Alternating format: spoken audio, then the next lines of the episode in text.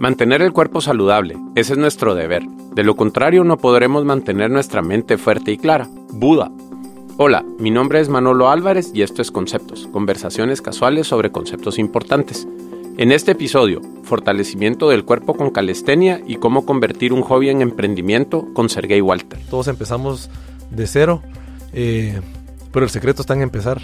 Entonces hay que, hay que derribar esas excusas, buscar cuál es el, el punto más cercano, el que sí podemos hacer ahorita y hacer un hábito de eso.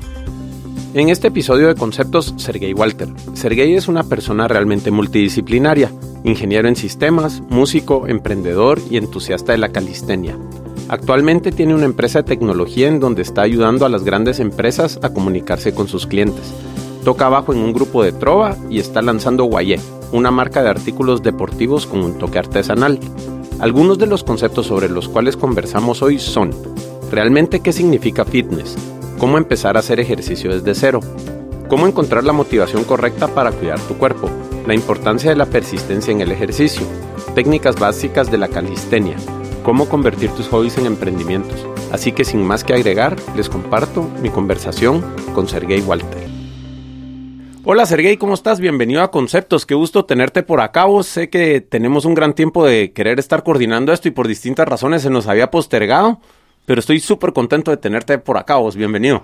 No, igualmente. La verdad es que ha costado un poco que coincidamos para esto, pero muchas gracias por, por la invitación. Muchas gracias también a, a Kuzuko que nos atiende aquí en el estudio siempre.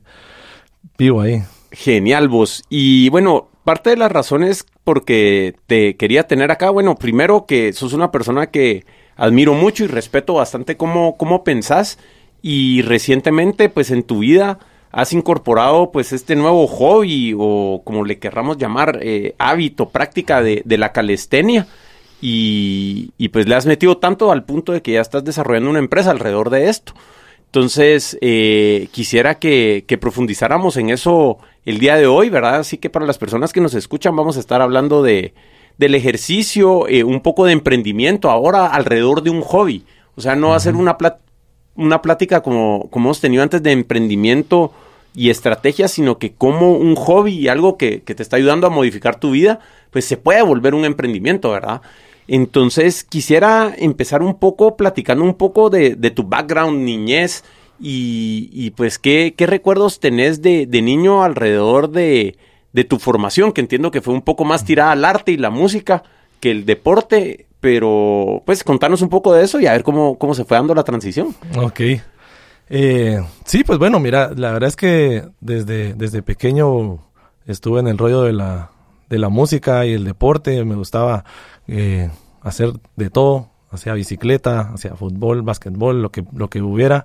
Eh, afortunadamente crecí en un lugar donde, donde se podía hacer eso sin mayor problema. Tenía un montón de niños alrededor también en la colonia. Había un campo grande atrás de mi casa de sí, pues. fútbol, de básquetbol.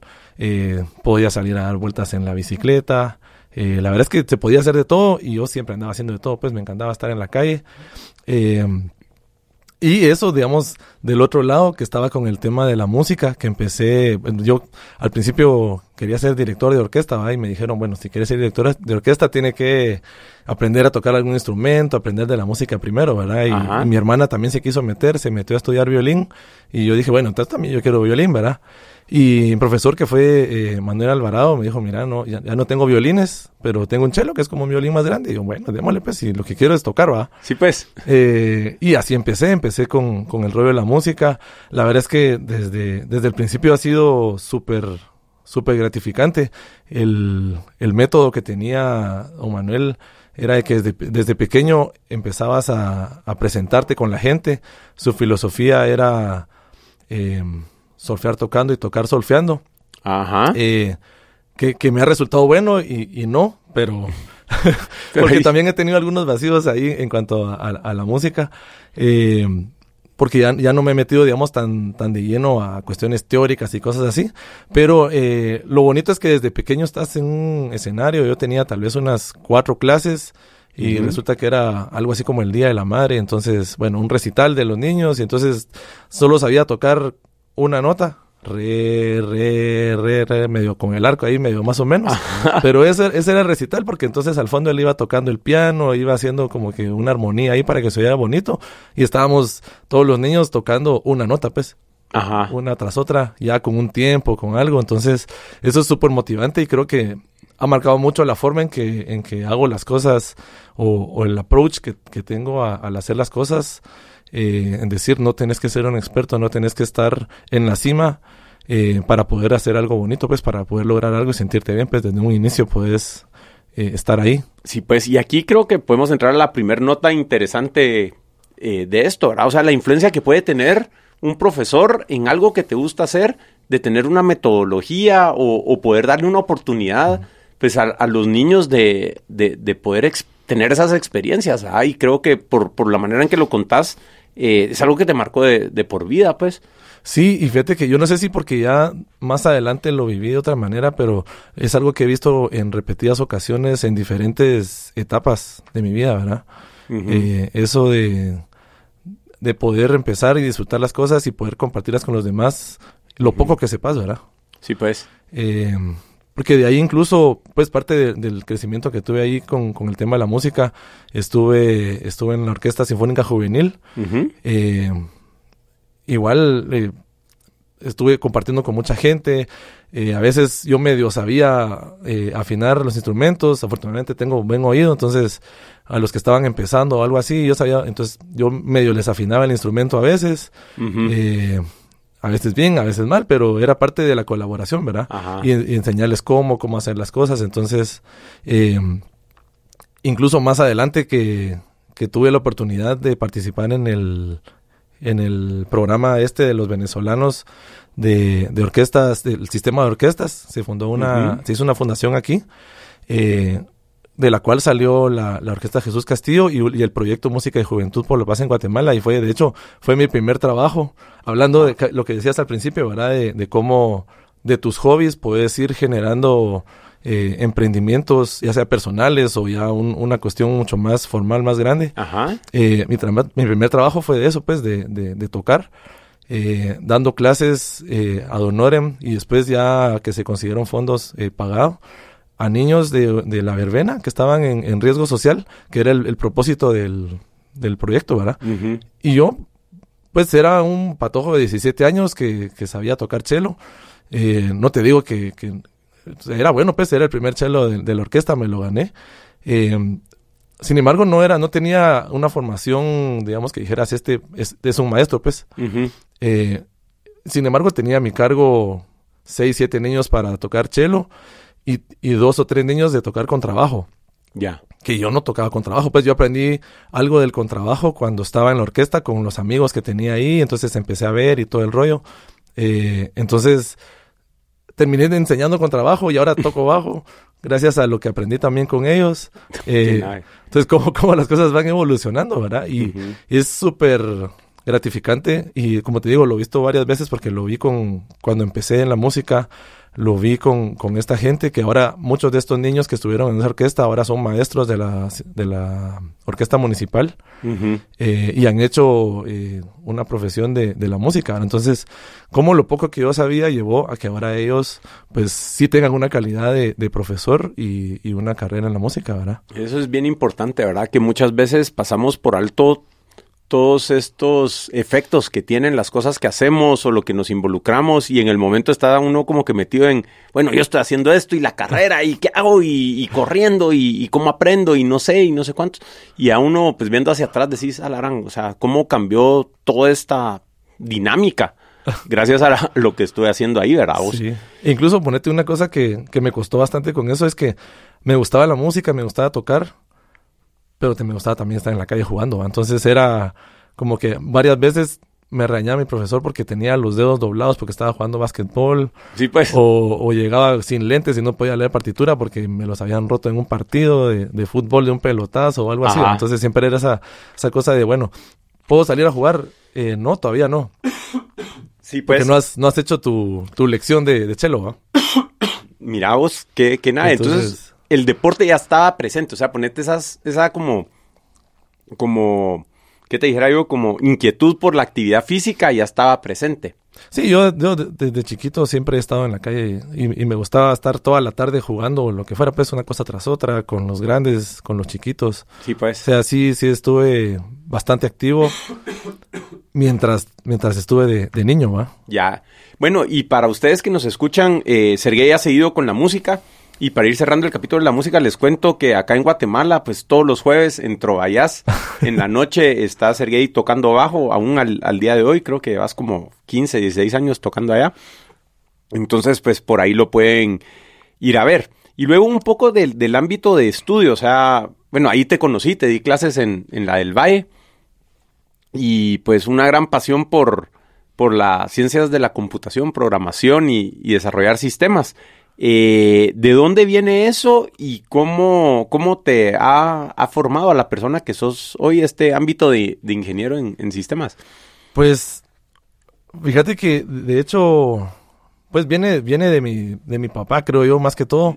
Eh, él trabajó en eso por muchos años y nos puso a disposición una computadora también desde que éramos pequeños.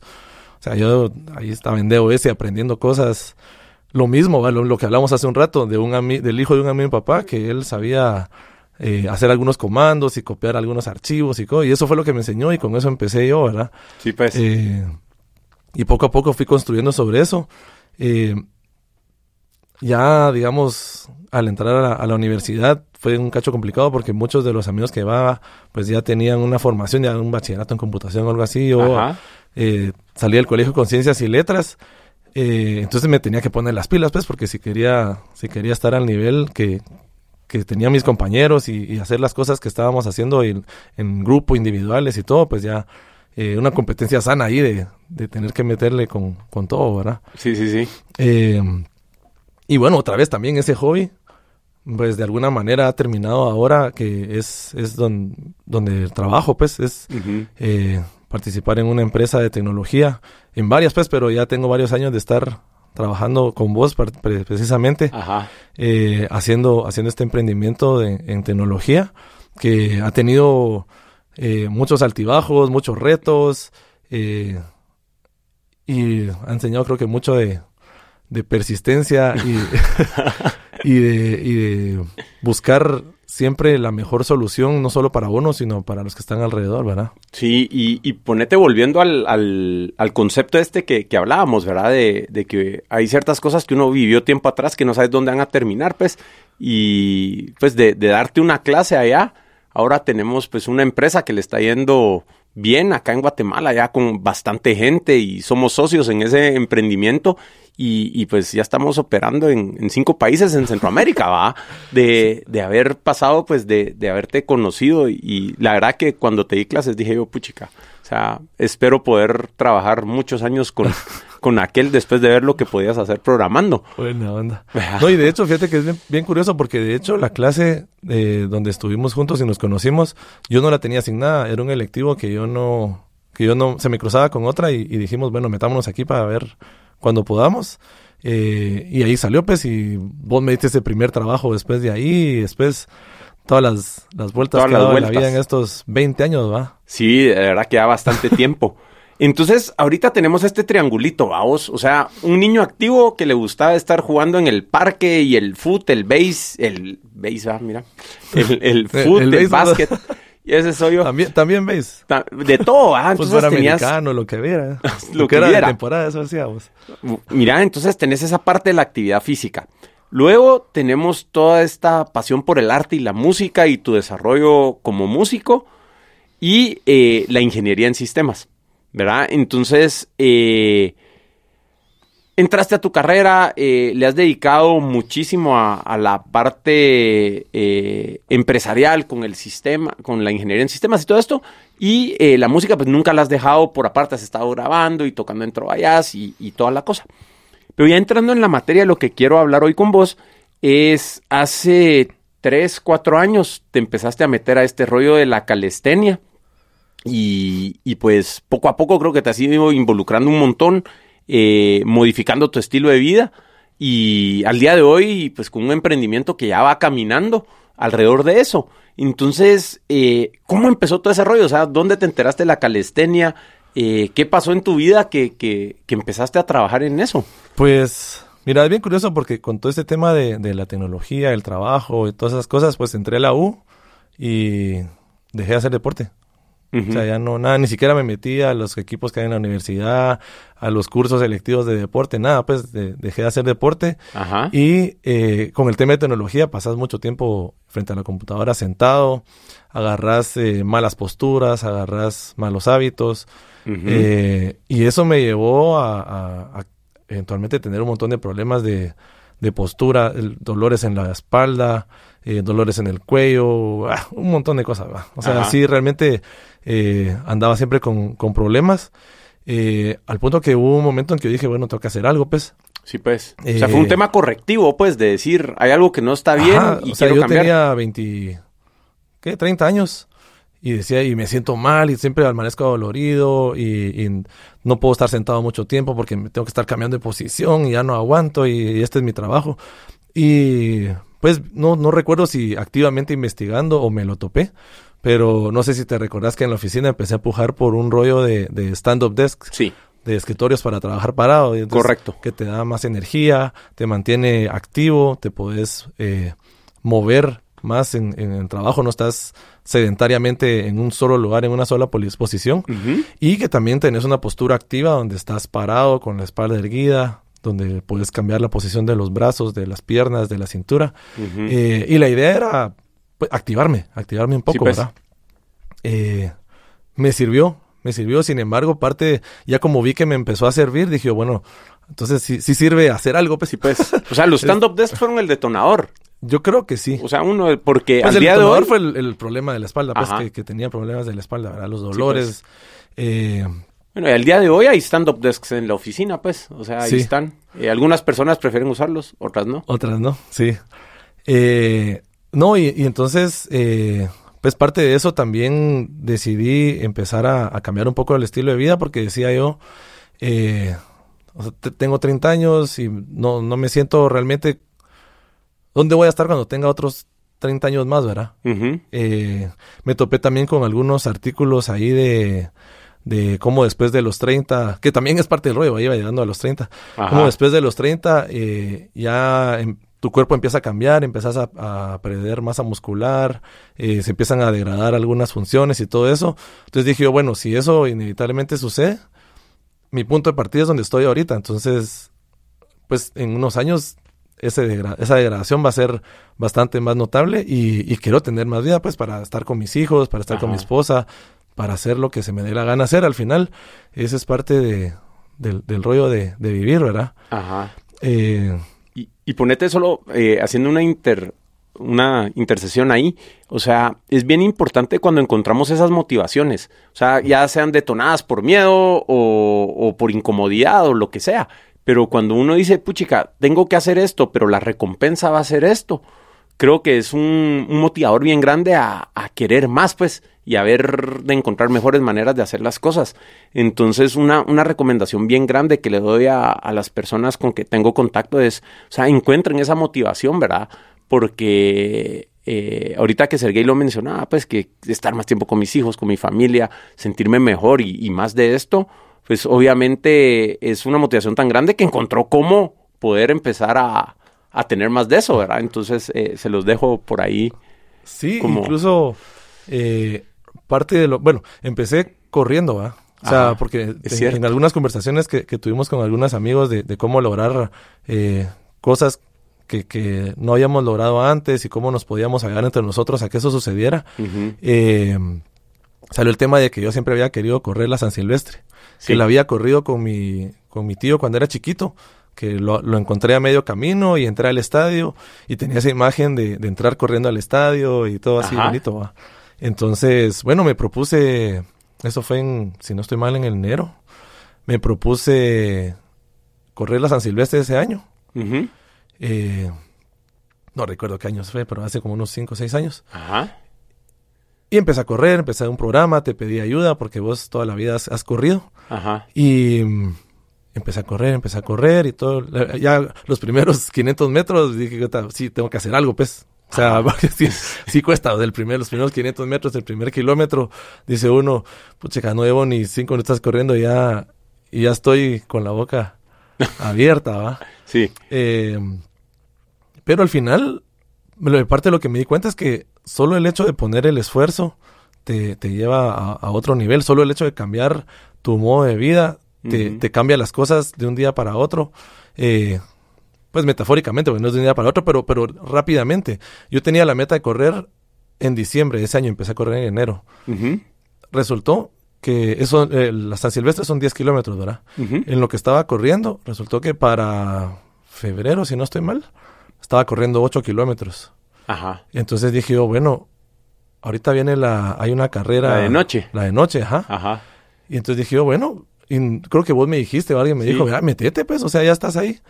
Y qué si a los dos meses que empecé a correr, corrí mi primera carrera de 10 kilómetros sin, sin tanto rollo, ¿verdad? Ujú. Y por supuesto, al final, pues también tan- eh, terminé corriendo la San Silvestre y eso, ¿verdad? Sí. Eh, entonces, creo que es parte de, de ese esfuerzo, lo que decías, solo tomar esa iniciativa de cambiar las cosas te puede llevar a cosas que no te habías imaginado. Eh, pues al final me di cuenta que correr no, no es lo mío, no me emociona. Sin embargo, cumplí ese- esa meta de, de- de correr la San Silvestre. Le- la corrí un año más. Tenía también la inspiración de, de mi suegro, Sí. que él incluso a, a la fecha la sigue, la sigue participando. Los últimos años, él tiene, va a cumplir 80 años ahorita en 2020. Wow. Y a los últimos años, pues la, la ha caminado, pero sigue ahí, pues. Y, y me inspiró a mí, inspiró a, a mi sobrino también, que ahora la está corriendo. Entonces, eh, pues está, está esa meta y vas como sumando y sumando, ¿verdad? Entonces, de eso, en esa, en esa preparación, eh, también estaba el rollo de, bueno, hay que, hay que activarse, hay que hacer algo. ¿Qué puedo hacer? Y, y lo que me di cuenta es que mucha gente, o sea, yo no iba, no tenía tiempo para ir a un gimnasio, tenía que ir a dejar a mis hijos temprano en la mañana, eh, salir a las 5 de la mañana de, de la casa para estar en el colegio, ir al trabajo, regresar tarde en la noche, ya cansado y todo el asunto. Entonces, dije yo, un gimnasio no me funciona, pues, ¿cómo voy a hacer? Y, y tampoco quiero ponerme excusas, pues, ¿cómo puedo Ajá. hacer algo que pueda hacer yo en cualquier lugar sin excusas y que yo pueda empezar? Y empecé haciendo burpees. Empecé Sí, haciendo pues. cinco burpees. O sea, mi meta fue hacer cinco burpees todos los días eh, durante 30 días. Un, ejercicio de persistencia ahí. Entonces, a veces eran las 10 de la noche, no he hecho los burpees y burpees los puedes hacer donde sea. Y Al- lado de la cama, y cinco antes de burpees los puede hacer cualquiera, incluso eh, una, una regresión, no hacer el burpee necesariamente formal, pero sí una regresión del burpee lo puedes hacer donde llegas al piso, te tiras, de ahí te levantas, haces el salto. Cinco, lo puede hacer cualquiera. Al principio cuando los haces, si los estás haciendo bien, te das cuenta que, que cuestan, ¿verdad? Pero poco a poco llevas una semana y decís, bueno, ya puedo hacer seis, ya puedo hacer siete, ya puedo hacer diez. Eh, y eso me llevó, dije, bueno, ya, lo mismo que, que con la corrida, ¿verdad? Eh, vas viendo los resultados eh, cerca, pues no es algo que, que tengas que esperar mucho tiempo para ver el resultado. Sí, pues. Entonces empecé a ver como qué otras cosas podía hacer en mi casa, buscando videos en YouTube, entonces lo, lo típico, pues eh, despechadas, abdominales, eh, Sentadillas. sentadillas, eh, me di cuenta pues que también estaba en la calle pues haciendo hacer despechadas. A la verdad, sí me costó hacer una despechada formal porque también hay muchas formas malas de hacerlas y dice uno ya hice una despechada. Eh, abdominales no me costó tanto porque eso sí hacía cuando, cuando practicaba karate cuando, cuando niño. Eh, pero entonces empecé a ver eso, ¿verdad? Y no, no era el rollo de calistenia, sino era home workout, ¿verdad? Entonces tenías ahí como que ciertas cosas que podías hacer y de repente te encontrabas con que había uno, un, un set de despechadas, un set de para piernas Sí, pues. eh, y cosas así, ¿verdad? Y en esa búsqueda me fui topando con, con el término este de calistenia, ¿va? Gente que decía, te decía, bueno, así es como se debe hacer una despechada, por ejemplo, ¿va? Y te explicaban la forma, la postura y todo el rollo y calistenia.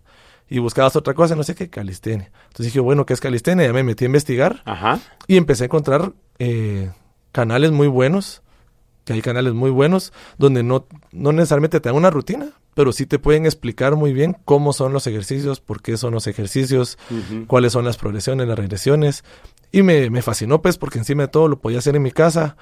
Eh, no hay excusa, pues. O sea, ahí, ahí lo puedes hacer donde sea, cuando sea, de viaje, eh, en la noche, en la mañana, en la oficina, Eh, entonces me gustó mucho porque es una forma realmente de mantenerte activo, de ejercitarte y no necesitas nada. Necesitas tu cuerpo, pues. nada más, ¿verdad? Claro. Entonces vamos a, a recalcar dos lecciones que, que extraigo de lo que nos contaste.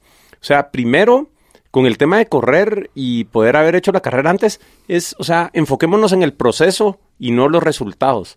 O sea, con el hecho de que te metas a un proceso de querer hacer algo diferente, ya diste un gran paso en tu vida. O sea, los resultados puede que no estén ahí inmediatamente, pero el cambiar el proceso es algo inmediato que de verdad te va a, a motivar y te va a, a, poder llevar a siguientes niveles, ¿verdad?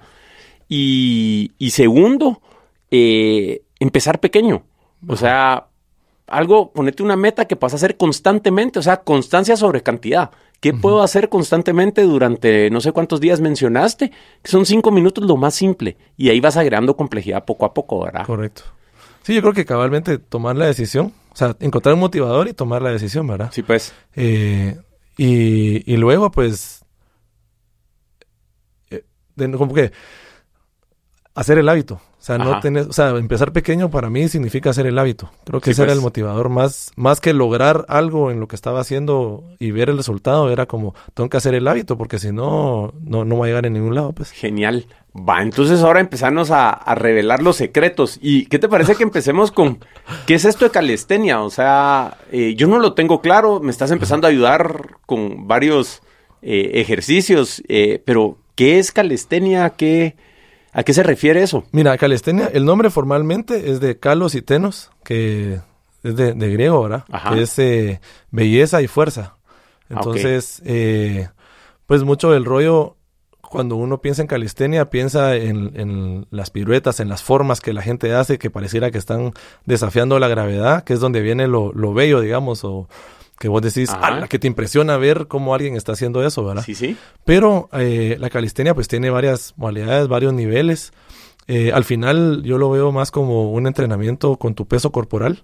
Ok. Eh, no necesariamente solo fuerza, tiene varios componentes, tiene movilidad, tiene cuestiones de balance, tiene cuestiones de fuerza. Ok. y todas son de alguna manera necesarias para lograr eh, ir evolucionando y, y mejorando en, en el control de tu cuerpo al final de cuentas, porque al final de eso se trata, ¿verdad? O sea, cómo podés... Ahora, hoy se habla mucho del tema de fitness y fitness, o sea, es, es aptitud, si estás apto a.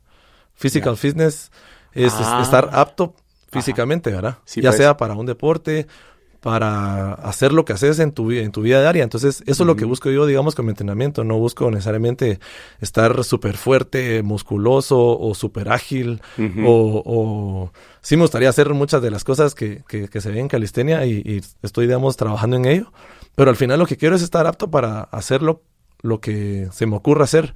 Si Ajá. hoy tengo que eh, ir a hacer un partido de fútbol con mi hijo que pueda echarme 90 minutos corriendo en un campo de fútbol Ajá. y está todo bien, pues, o si vamos a hacer un convivio en la oficina y tenemos que hacer un circuito, jugar gocha y todo el asunto, que te puedas tirar al piso, levantarte, correr, Ajá. rodar, eh, no sé, que tenés que estar sentado eh, dos horas, tres horas porque tenés que hacer una reunión o algo, o, o un concierto o algo que puedes estar ahí sin dolores, sin problemas. Entonces, para mí es... eh, eh, para mí ese es el tema de fitness, pues no necesariamente un deportista y todo, lo, todo el fuzz que está alrededor de eso, Ajá. sino estar apto, pues apto para lo que querés en tu vida, ¿va? Alarambos, de verdad que ese, ese me pegó bien duro ahorita. o sea, ¿qué tengo que hacer para que mi cuerpo me permita hacer lo que quiero hacer en mi vida? O sea, Exacto. Es que fíjate qué que, de hecho, parte del rollo es eh, con, con la tecnología, ponete, yo lo veo, de hecho, así lo ves en, en, en Instagram, ¿va vos, o sea, ves eh, música, tecnología, eh, calistenia, ¿va vos. Ajá. O sea, son, es como que algo es para la mente, trabajas también para, para el alma, eh, pero también tienes que trabajar el cuerpo, pues. O sea, Claro. si estás meditando para estar bien mentalmente y todo el rollo, pero tu cuerpo no puede hacer lo que querés hacer, hay un desbalance ahí, ¿verdad? Sí, pues, ¿cuál es tu Instagram, vos? Eh, Eh, bueno, es- está privado, pero es AcerGayW. ok, ahí le pueden Sí. pedir aquel eh, el acceso y eso va a quedar en conceptos.blog, diagonal Sergey. Ahí van a poder encontrar todos los links que, que vamos a estar mencionando. Pues, eh, bueno, te mencionaba antes de lo que era calistenia, estábamos hablando. Sí, perdón, vos te corté ahí feo. No, no, no, y es que yo también me, me fui por otro lado. Pero, pero es eso, pues, al final es cómo haces que tu cuerpo sea apto para lo que quieres hacer. No necesariamente significa solo fuerza, no necesariamente significa solo movilidad, ni equilibrio, ni balance. Tienes un complemento de todos. Entonces, pues parte del rollo de la calistenia es más como una, una metodología, una disciplina para poder ir adecuando tu cuerpo a todas estas eh, variantes de una forma progresiva, que esa es parte de lo bonito. Pues.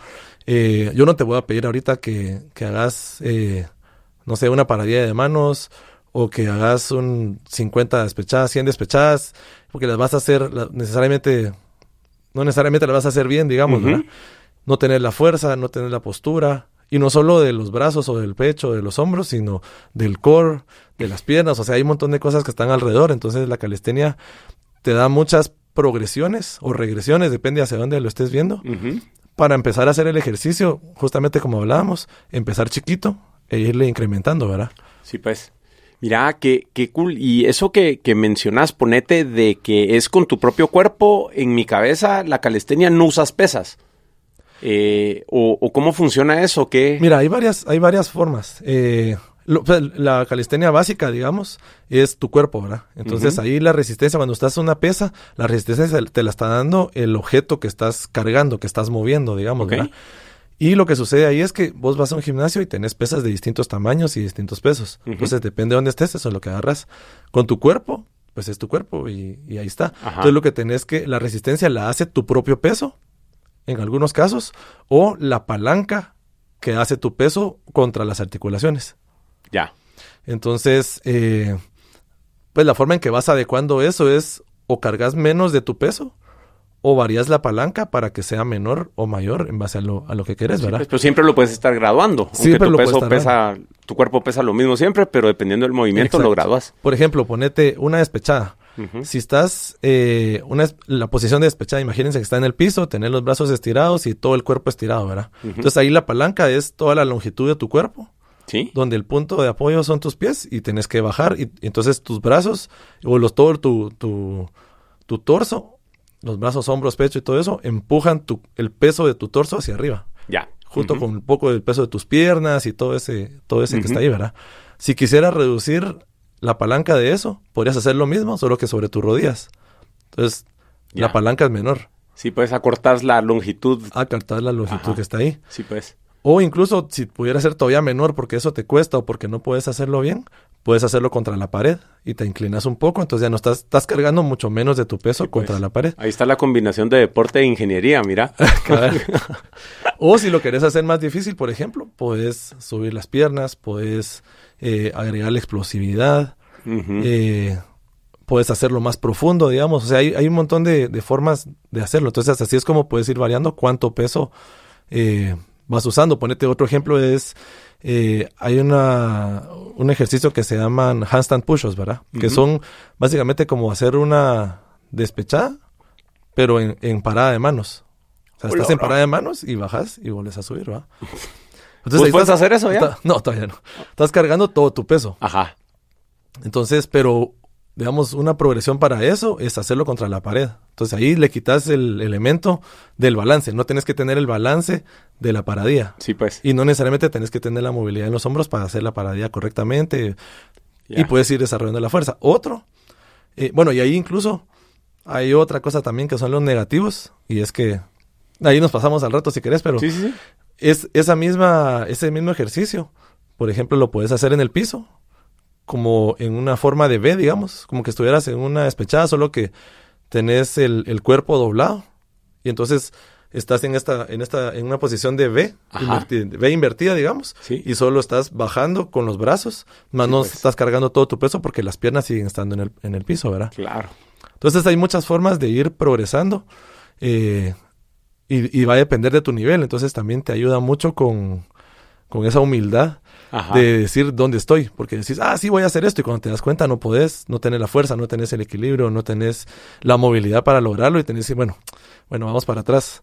¿Cuál es la regresión que estaría antes de eso? ¿Cuál es la regresión hasta que llegas a un punto donde, bueno, esto sí lo puedo hacer?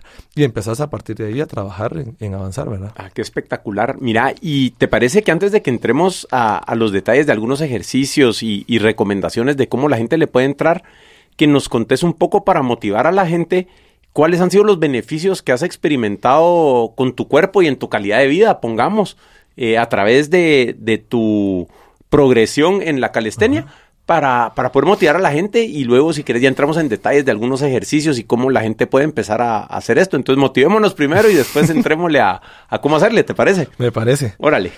Pues mira, la verdad es que yo tengo, tengo dos hijos. Eh, El más pequeño tiene nueve y le encanta el fútbol. Sí. Eh, y ahora pues ya no tengo 30, tengo casi 38. Eh, y sí, o sea, si aquel, aquel le encanta jugar fútbol, pues y siempre está ahí con que vamos, corramos, hagamos. Eh, y no es aquello que yo diga, bueno, no puedo, ¿qué me va a pasar? Y voy y, sé, que, sé que puedo ir a hacerlo, pues. Incluso estando cansado, incluso estando... Eh, digamos, que, que, que, venga en una disposición diferente. O sea, yo sé que puedo ir y hacerlo porque también eso es parte de lo que te da el entrenamiento físico. Que hay un, hay un tema mental ahí de decir, ya no doy, pero sí doy. Te das cuenta que sí puedes hacer más, ¿verdad? Eh, entonces tal vez venís cansado a la oficina, no querés nada de todo el asunto y te dicen, bueno, vamos a jugar. Tener la fuerza para Tener la fuerza mental para decir, voy a ir a hacerlo y la fuerza física para ejecutarlo, ¿verdad? Sí, o sea, son dos cosas distintas, ¿verdad? La convicción de que puedo y, y, luego la fuerza para de hecho hacerla, porque puedes decir, bueno, démosle, como decías, y no puedo hacer esa paradilla, pues. Hay que regresar, entonces tiene que ser una combinación. Ajá. Pues eso, eh, pues en general, ponete, hay en, a mí me gustan mucho los conciertos, eh, me gusta estar en los conciertos ahí mochando, saltando y todo el asunto, y, y, me permite hacerlo, y ir y venir, ir a un festival, estar dos días ahí en un festival metido en ese rollo, y con patojitos de 20 años, pues, y y poder estar ahí a la par haciendo lo, lo, que quiero hacer, ¿verdad? Y no pagar las consecuencias al día siguiente, que una semana sin poderte mover, ¿verdad? No pagar las consecuencias, sí, o sea, me siento también con más energía, ya no tengo esos dolores de espalda, eh, puedo trabajar en la computadora a las horas que me den la gana, eh, de vez en cuando quizás sí tengo algún, alguno que otro achaque, digamos, pero también es por posturas. Eh, parte, uno de los beneficios que me ha dado también es conocer mi cuerpo, cómo funciona, de dónde vienen, si tengo algún dolor o alguna incomodidad, puedo contrarrestarlo, hacer algún estiramiento, hacer algún ejercicio que, pues. que, sé que puede ayudarme a, a, contrarrestar eso. Ponete si tuviste largas horas sentado por haciendo algo. Sabes que no es lo natural, no es lo normal, pues vas a estar cansado y vas a estar resentido, digamos, a nivel muscular, articulaciones y todo, pero sabes qué hacer para contrarrestarlo. Sí, pues. Entonces, ese podría ser también otro beneficio.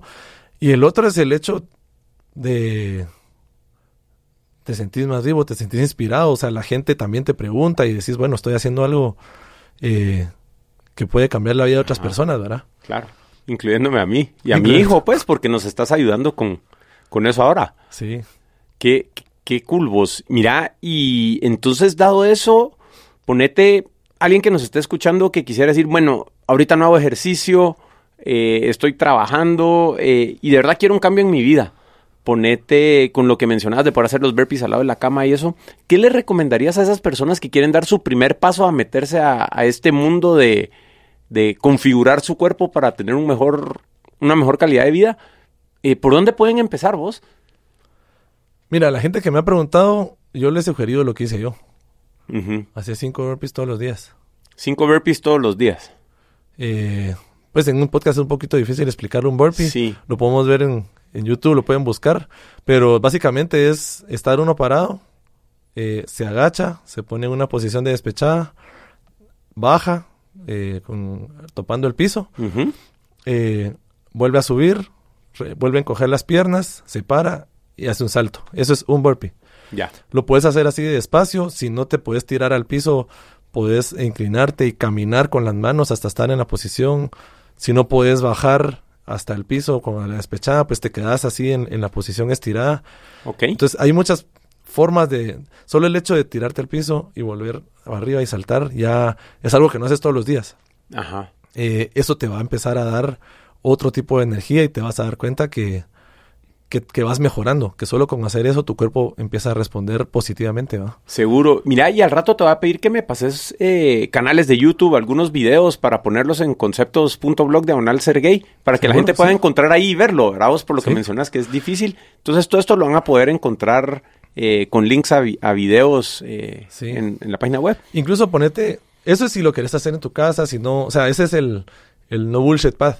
O sea, porque está el rollo de el cuánto cuesta el gimnasio, si tengo tiempo para ir al gimnasio, eh, el eh, qué tan cerca me queda, ese tipo de cosas, digamos. O sea, si lo tenés ahí, lo vas a hacer y todo, hacerlo, pues, porque también parte de uno en gimnasio es que no todo el mundo tiene esa iniciativa o esa paciencia eh, de ser auto, autodidacta y estar aprendiendo uno por su cuenta, ¿verdad? Sí. Eh, a mí, pues, eso siempre me ha gustado, pero no hay gente que prefiere que le digan, mira, haz estas cosas así, y hacen y tienen el resultado que tienen sin tener que estar por ese proceso de, de autoenseñarse, investigar, conseguir. Sí, pues, o sea, todo este rollo de la calistenia no se pelea con un gimnasio, con un entrenador, o sea... No, no, no, para nada. De hecho, hay, hay buenos gimnasios de calistenia ahora en Guatemala. Ha tenido ya varios años que, que ha empezado a crecer el movimiento.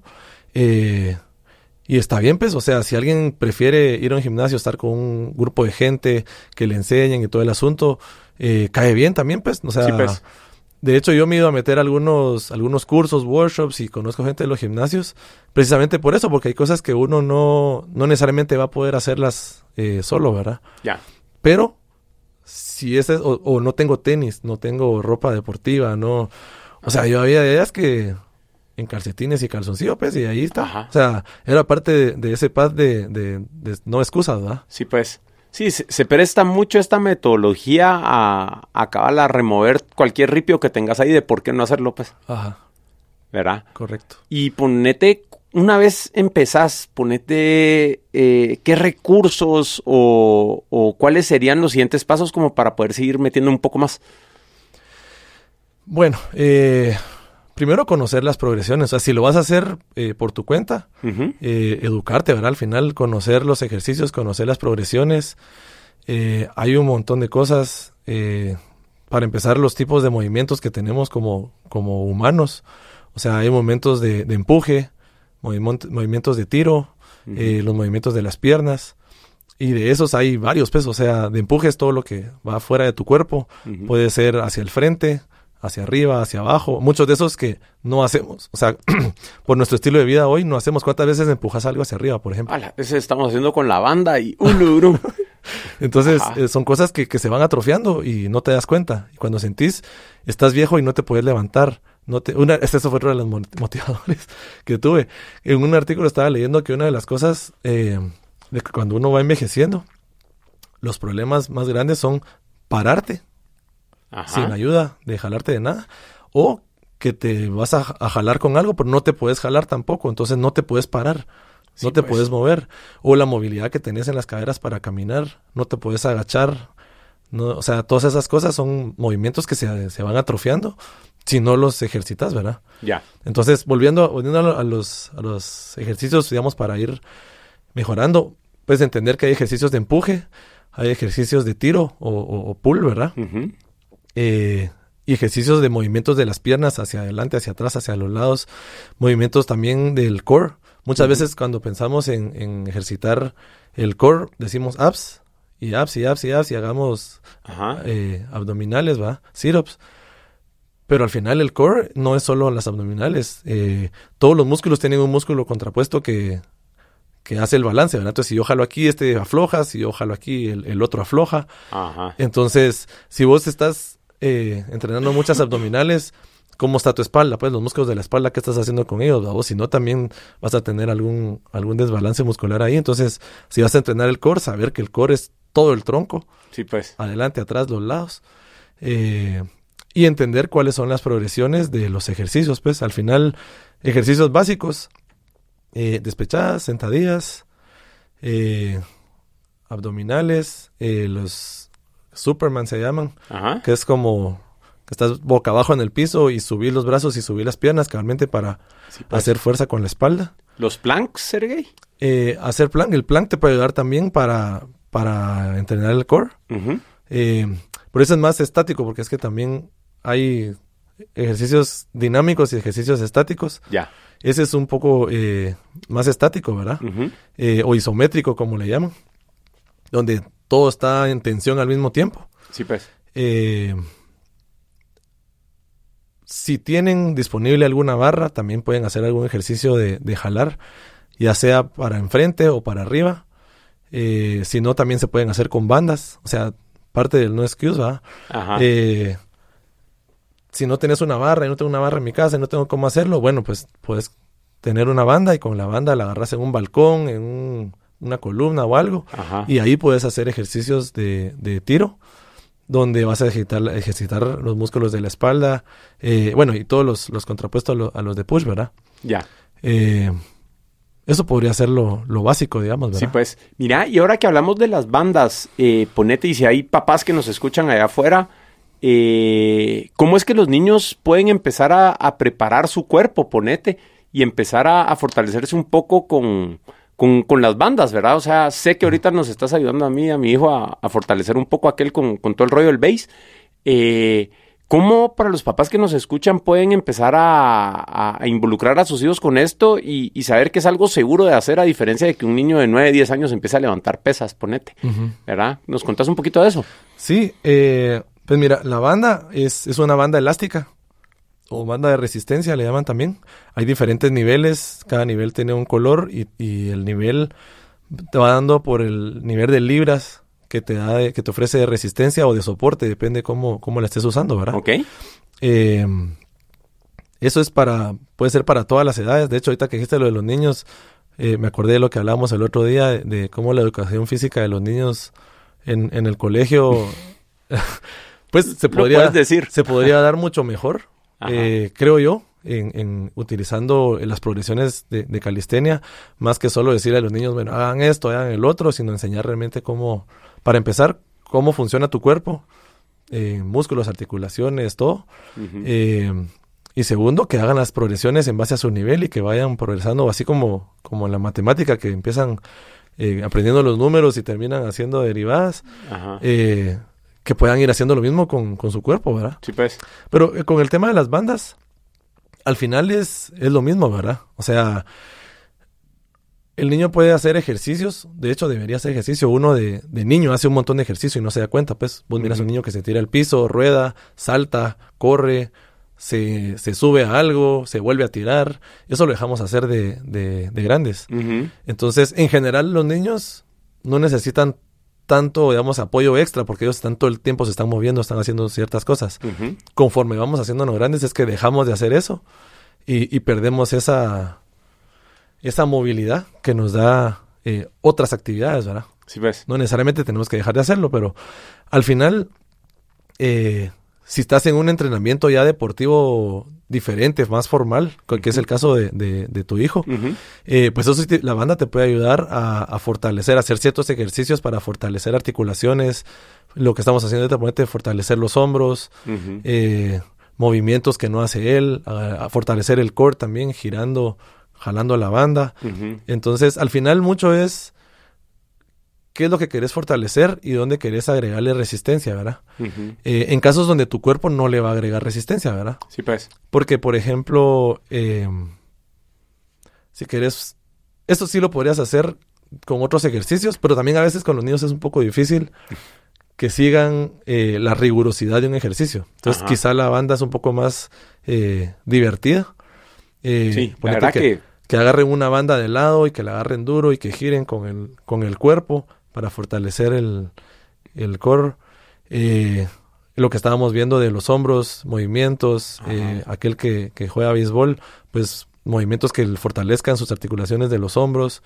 Eh, incluso le podría ayudar con explosividad, con algunas cosas. Uh -huh. o sea, la verdad es que ayuda, ayuda para los niños y para los grandes. Para los niños puede ayudar porque de alguna manera también uno piensa en las pesas como algo fuera, fuera de lugar para un niño, ¿ya? Uh -huh. ¿verdad? Hay, hay artículos que dicen que sí, artículos que dicen que no. Ajá. Pero al final es, si, si el niño está en un entrenamiento físico más formal, sí necesita ciertas fortalezas, fortalecer músculos específicos uh -huh. a lo que está haciendo.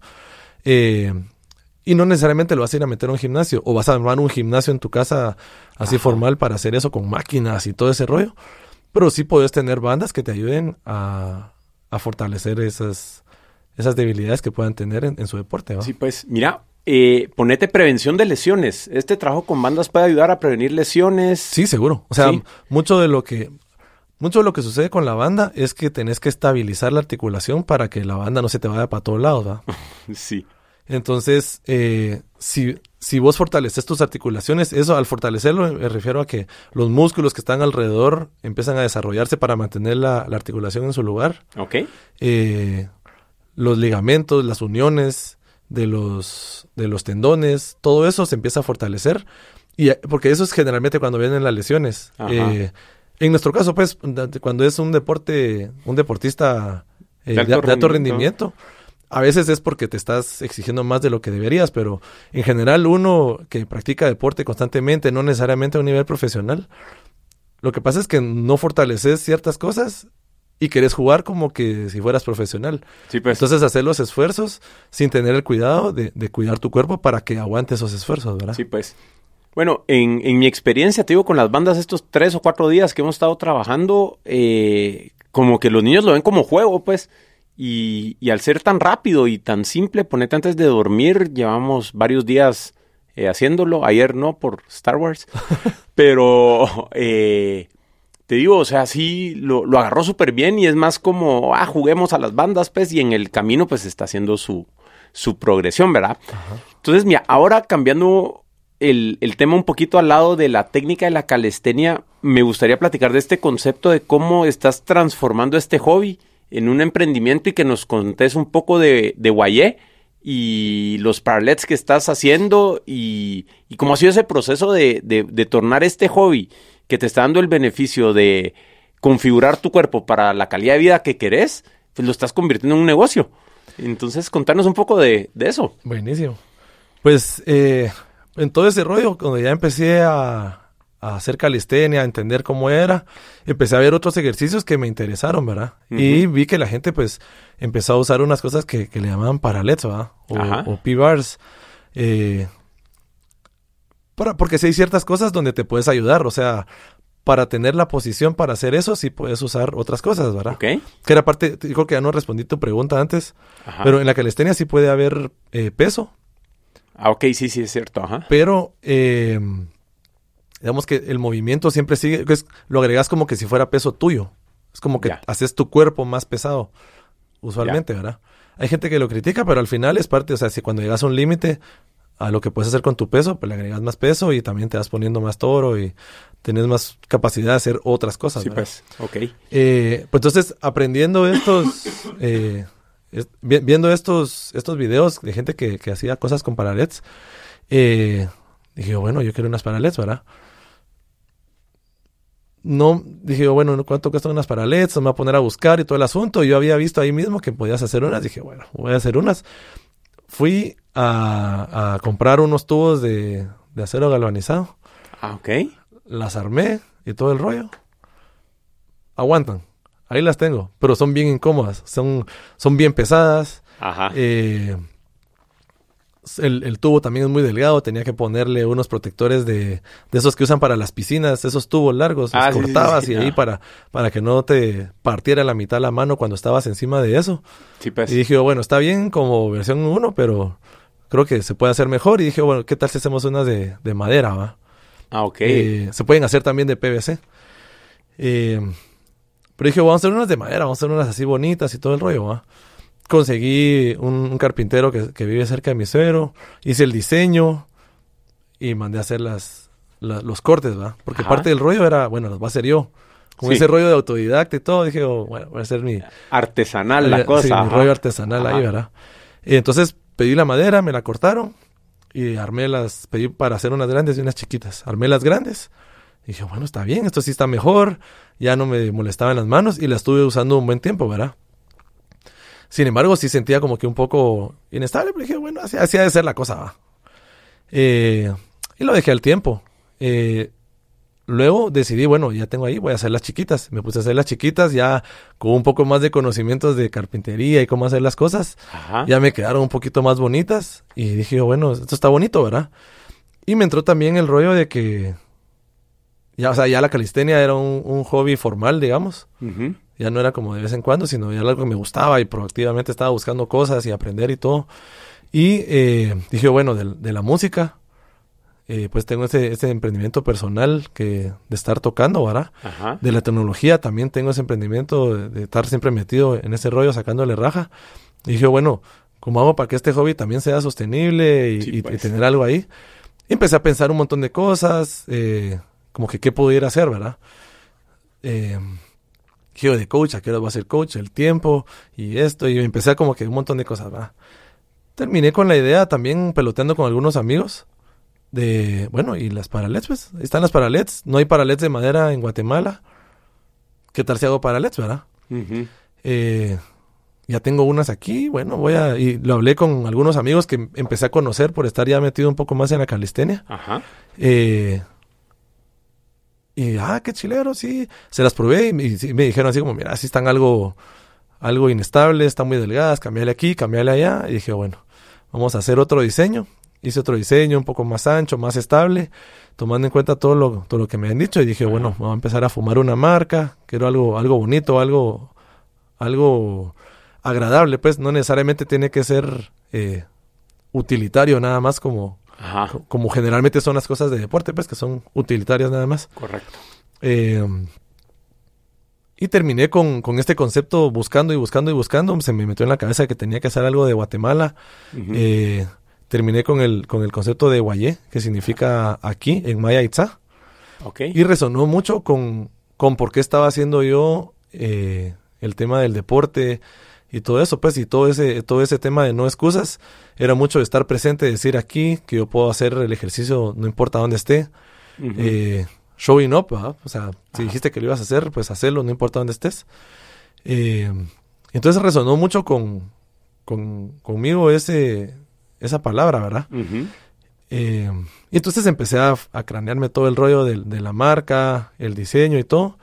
Y pues se me ocurrió el rollo de los jeroglíficos y hacer algo, algo bonito. De hecho, las ideas originales no eran como las que estaba hoy, pero Ajá. eran bastante más saturadas. Y hice las primeras paralets, ¿verdad?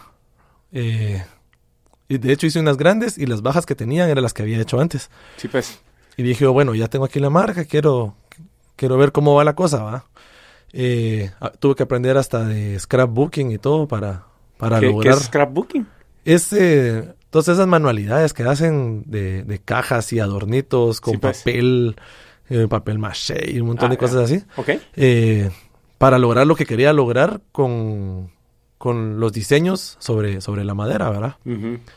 Eh, y me gustó un montón, me gustó un montón hacer ese rollo. Y dije, bueno, voy a hablar con estos amigos para que las prueben, para ver si, si ahora esta segunda versión está más, más estable, está mejor y todo el asunto. Que a ver qué les parece la marca. eh, como que presentar un poco el, el proyecto para ver qué feedback me podían dar, ¿verdad? Eh, hice las citas con ellos en, en sus respectivos eh, gimnasios. Eh, que me fui con varios porque dije yo, bueno, quiero opinión de varias gente y no ir solo con, con las mismas personas, ¿verdad? Llego al primer gimnasio. Vos, qué chilero está esto, que no sé qué, que la grande habla, sacan los teléfonos, empiezan a tomar fotos, tenés Instagram para taguearte, no sé qué. Yo ya había abierto la cuenta y bueno, sí, aquí estaba, y empiezan, y empiezan a tomar fotos y todo, y les empiezan a usar. Y yo, bueno, yo también voy a tomar fotos, ¿va? Empecé a tomar fotos, empecé a tomar videos, eh, que fue precisamente ahí en Carretera de Salvador, en, en Calisbars. Ajá. Eh, saludos a toda la mara de Calisbars. y, Ajá. y entonces ahí fue donde yo dije, bueno, vamos pues. O sea, yo no tenía planeado salir en ese momento con, con, con la marca, con el producto. Pero dije, bueno, si, si está saliendo, está saliendo pues. Sí, pues. Eh, entonces empecé a publicar, empecé a poner hashtag de pre-launch y todo el asunto, ¿verdad? Sí, pues. Eh, Campaña de expectativa y todo el rollo. Cabal. Porque dije, bueno, si, si vamos a salir, salgamos, saquémosle raja a esto, pues Sí, hagámoslo, hagámoslo, bien.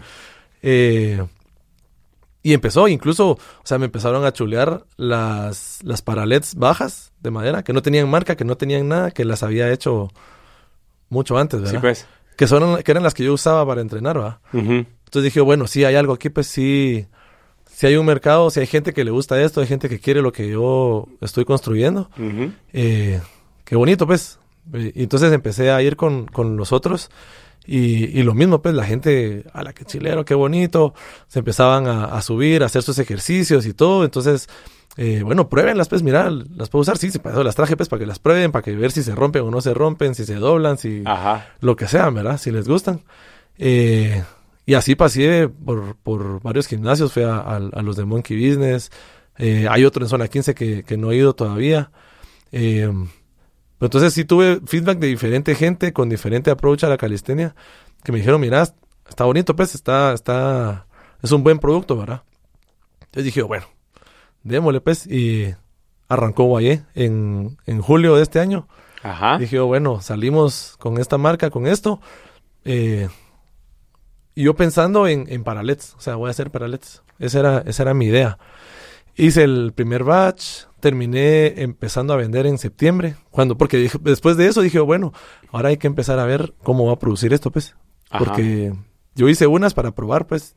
Ajá. Entonces ya, a ver, conseguir eh, cómo hacer el tema de la madera, producirlo, cómo se van a armar, cómo, o sea, ya empezar un poco más en, en la producción de eso. Sí, incluso entiendo que, que te tocó descifrar cómo enviar a otro país y, o sea, no solo producir, sino que cómo entregar, ¿va? Cómo, ajá, cómo entregar, bueno, primero cómo entregar aquí.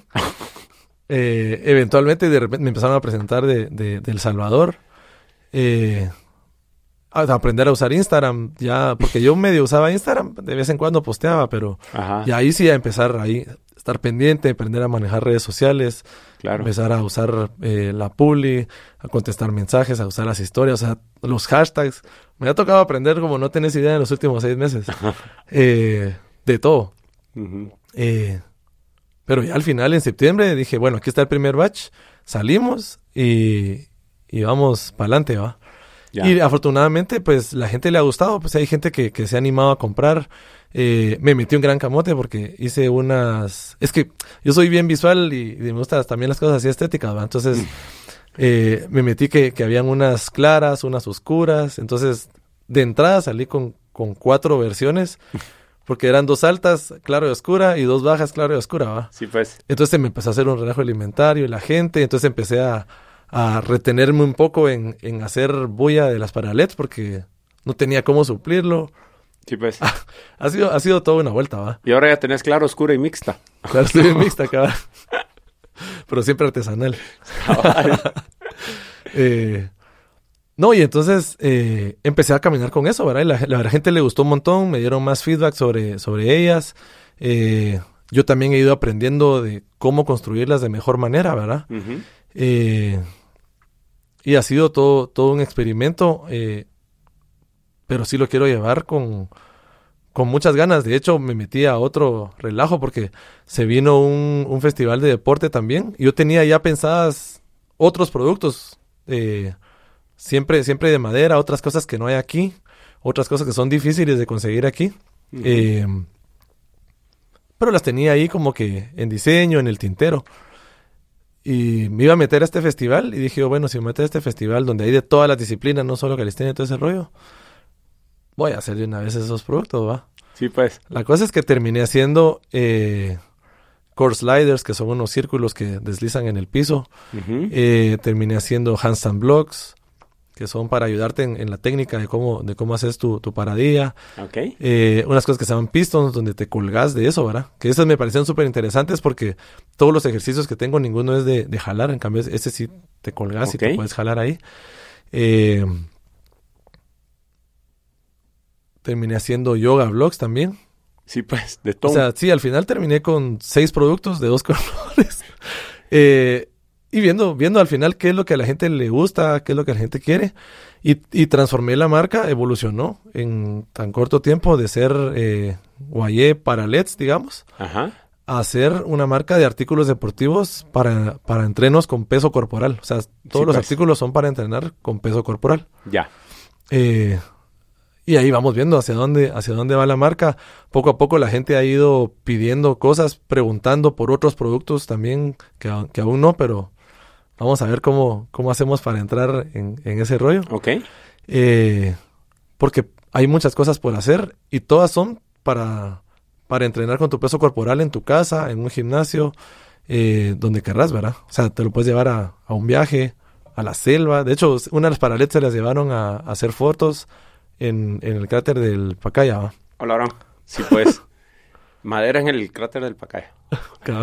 Buenísimo. Mira, ¿y dónde pueden aprender más sobre Guayet nuestros oyentes? ¿Dónde, ¿A dónde los pudieras referir para que conozcan más de la marca y, y lo que estás haciendo? Yo creo que las redes sociales. Eh, en Instagram está como guaye.gt. Guaye es W-A-Y-E .gt. Ok. Igual en Facebook. Eh, Facebook.com diagonal guaye.gt. Ok. O, o buscan guaye también en, ahí en el buscador de Facebook. Eh, ahí están las publicaciones de, de, los eventos donde hemos estado, la gente usándolas, eh, algunos eventos, eh, perdón, algunas publicaciones de fotos de productos como tal. Casi no tengo fotos del producto. O sea, casi todas han sido la gente usándolo. Ya. Que creo que ha sido parte de por qué la gente se está conectando con la marca. O sea, al final también no quiero solamente hacer una marca y darle un producto a la gente, sino hacer una comunidad que la gente se pueda identificar con lo que representa Guayé. Eh, que es estar aquí, compartir, o sea, eh, ese, ese feel, ese touch de, de la madera, uh -huh. de ese contacto con la gente, de, de estar en esos eventos, eh, es parte de lo que quiero construir con, con la marca, ¿verdad? Contagiar más gente a que se meta a, no necesariamente a la calistenia, pero que sí se meta al tema de, de, de estar apto para lo que quiera hacer en su vida, ¿verdad? Físicamente, que estén aptos para lo que se venga, pues. Genial, entonces vamos a dejar los, links a todo lo que es Guayé también ahí en conceptos.blog diagonal ser gay. Y ya para ir cerrando, te quisiera preguntar si tenés algún mensaje de, de partida que le quisieras dejar a, a, las personas que nos escuchan, de cualquier cosa que quisieras compartir. Pues bueno, eh, creo que las excusas se las pone uno. Uh -huh. eh, a veces uno piensa que las cosas son más difíciles de lo que son eh, porque uno quiere la meta final, lo, lo, que ve en la calle, lo que ve en las redes, lo que ve en otras personas, eh, y no se pone a pensar que todos empezamos por, por, otro camino, todos empezamos de cero, pero el secreto está en empezar, entonces uh -huh. hay, que, hay que derribar esas excusas y tratar, buscar cuál es el, el punto más cercano, el que sí podemos hacer ahorita. Uh -huh y hacer un hábito de eso y, y, de ahí en adelante las cosas eh, se van a ir dando si tenemos ese hábito, ese hábito y tenemos esa mentalidad de que, de que nos, nos tenemos que quitar esa excusa y lo podemos lograr, ¿verdad? Buenísimos, pues mira, de mi lado no queda más que agradecerte, ¿verdad? Haber hecho el tiempo para venir. Hemos hecho tantas cosas juntos a través de los años eh, que estoy de verdad bien orgulloso de haber podido compartir este proyecto que, que, tengo con vos y haberte podido tener acá. Y sé que va a ser de mucha utilidad todo lo que nos compartiste y más de alguien allá afuera va a empezar a cambiar su vida. Eh, gracias a, lo que compartiste hoy, así que muchas gracias por haber estado en Conceptos. Esperamos que sí. Muchas gracias a vos también por, por la invitación, por el tiempo. Sé que este podcast es un ejemplo de lo que, de lo que acabo de decir. Eh, sí lo, lo, viste muy lejos por mucho tiempo y, y tomó pe pequeños pasos empezar a hacerlo. Y ahora ya sos uno de los podcasts más escuchados en, en tu categoría. Entonces, eh, adelante también con, con, tu proyecto del podcast. Y muchas gracias por, por ayudarnos a, a cambiar nuestras vidas, porque de eso se trata. Súper, gracias. Conceptos es un podcast semanal producido, grabado y editado por Cuzuco Ortiz en Estudio El Tun en 4 grados norte, Guatemala, y es conducido por Manolo Álvarez.